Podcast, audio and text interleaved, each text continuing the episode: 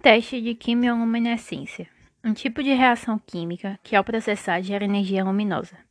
Durante essa reação, os reagentes se transformam em estados intermediários eletronicamente excitados, e, ao passarem para o estado menos excitado, liberam energia absorvida na forma de luz.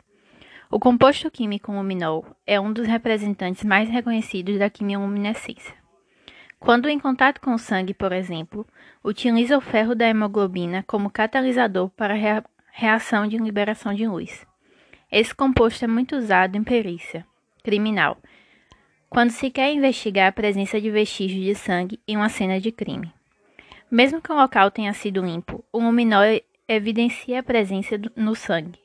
Laboratoriamente, hormônios, drogas e organismo pode ser identificados por esses testes colométricos. Tais métodos utilizam-se de anticorpos ligados a um marcador luminescente cromogênimo, que pode ser o próprio luminol ou mais modernamente derivados de acridina, sistema, avidina, biotina, entre outros.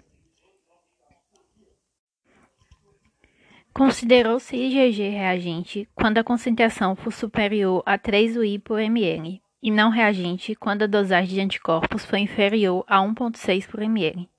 A dosagem de IgM foi considerada reagente para os resultados superiores a 0,60 e não reagente quando inferior a 0,50. Resultado da quimioluminescência: IgG de 3,2 deu como reagente e IgM de 0,11 não reagente. Bem, diante esse resultado do teste imunodiagnóstico citado, a paciente apresenta uma quantidade de imunoglobulinas IgG antitoxoplasma, nos permitindo a inferência de que provavelmente temos um caso de reativação de infecção crônica por Toxoplasma Gold, devido à imunodepressão provocada pela quimioterapia. O tratamento da toxoplasmose ocular mais indicado é a base da associação de pirematamina, sulfadiazina e prednisona.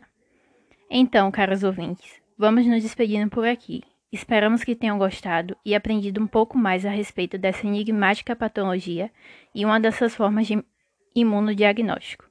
Quaisquer dúvidas, nos procurem. Abraços para todos.